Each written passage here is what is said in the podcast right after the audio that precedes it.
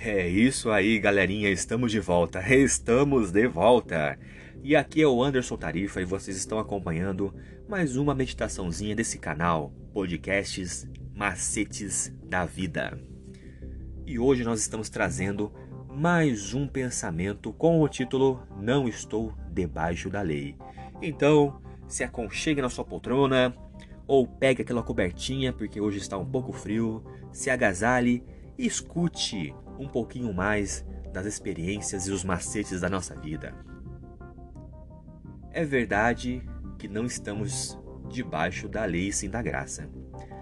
Acontece que muitas pessoas elas não percebem que esse não é todo o versículo, e sim parte dele. O nosso objetivo nessa semana ele vai ser estudar Romanos 6,14, com esse versículo que nós, nós, nós não estamos debaixo da lei sim da graça. E em todo esse contexto nós vamos estudar.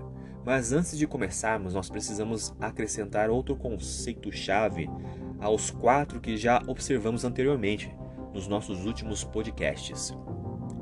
Seria o seguinte: quando Paulo e outros autores do Novo Testamento eles discutiam a lei, eles sempre tinham em mente o assunto das duas alianças.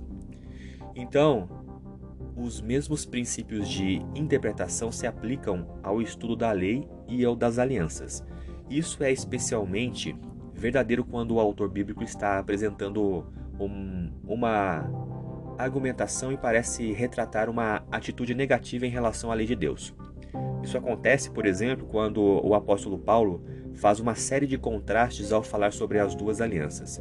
Sempre que lemos uma passagem sobre esse tema, nós devemos nos perguntar: o autor ele estava se referindo à lei como Deus a entregou ao seu povo e esperava que fosse o propósito dela, que seriam os aspectos históricos, ou ele estava se referindo à lei como as pessoas respondem a ela de maneira corrente, correta ou errada.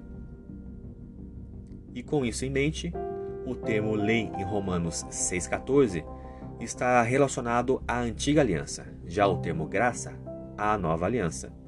Porque em Romanos 6, do 11 ao 14, Paulo apresenta, outra vez uma série de contrastes que nos mostram se ele está falando sobre a antiga e a nova aliança em termos históricos ou experienciais.